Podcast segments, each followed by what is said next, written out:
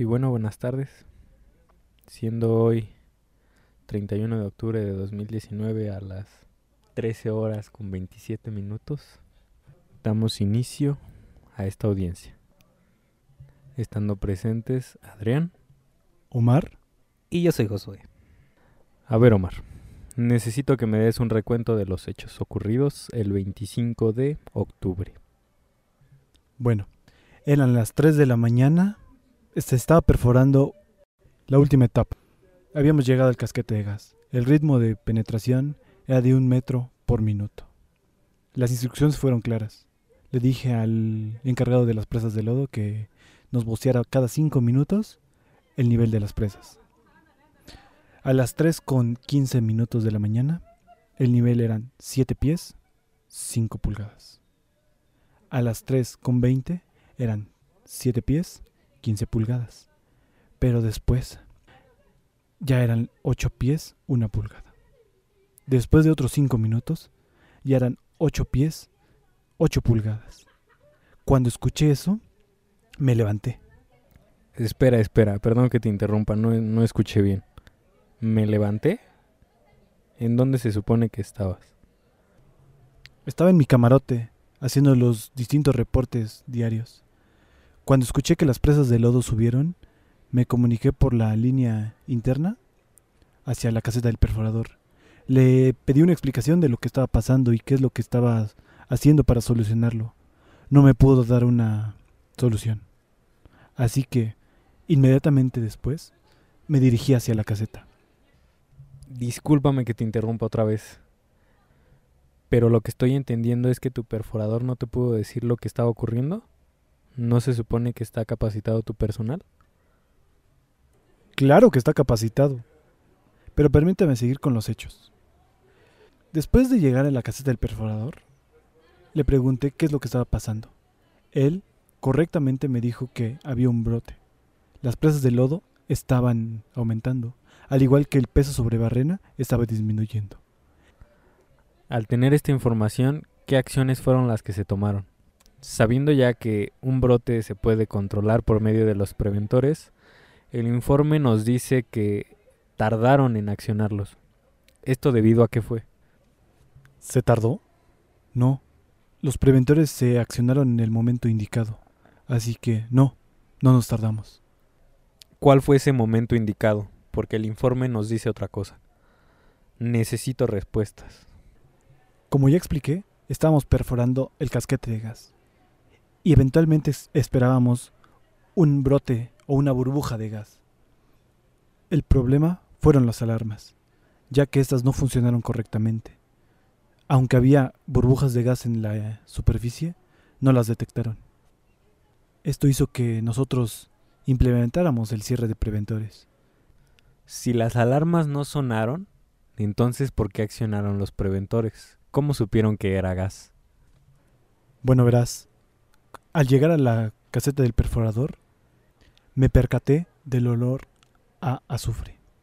Además, teniendo en cuenta que las presas de lodo estaban aumentando y el peso sobre barrena estaba disminuyendo, fue claro para mí que se debían de activar los preventores.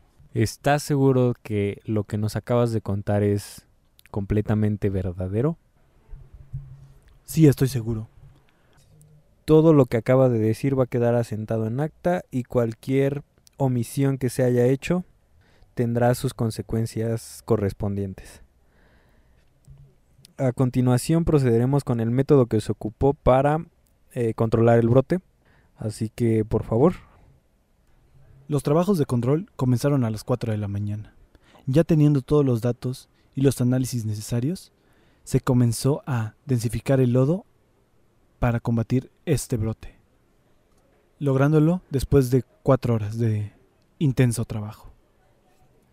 Y siendo las 8 de la mañana del día 26 de octubre del 2019, se prosiguió con la perforación de este yacimiento. En conocimiento de esta información y de que los procesos de perforación se han restaurado y han continuado así desde el 26 de octubre del 2019, damos por terminada esta audiencia Esta es una pequeña representación de lo que pasa después de que ocurre algún accidente, algún brote en una plataforma de perforación. Como sabemos, en este trabajo están involucrados muchas personas y mucho dinero.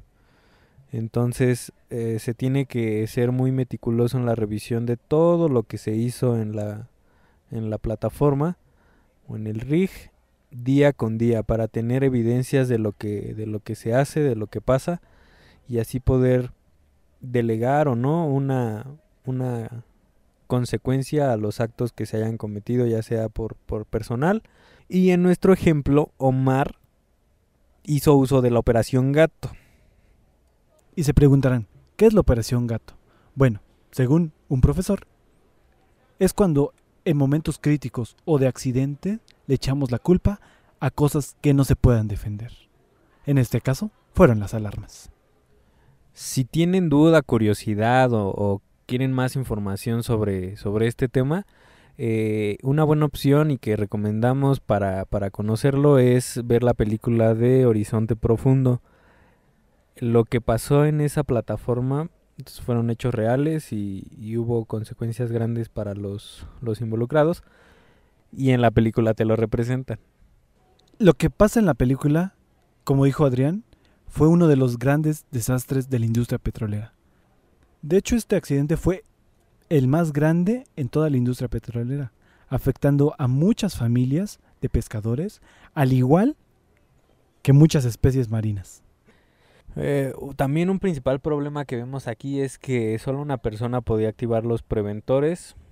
Cuando vean la película se darán cuenta de quién es y pues ya ustedes dirán si fue un error o no tener a solo una persona encargada de eso.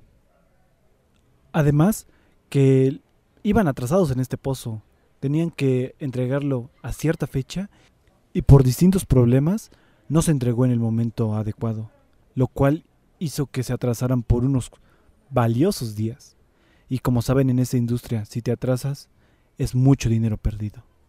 Así que lo que hicieron los de la empresa llamada BP fue omitir una prueba que verificaba que también estaba el cemento, lo cual fue un gran error, ya que de ahí fue con el cual desencadenó todos los demás problemas.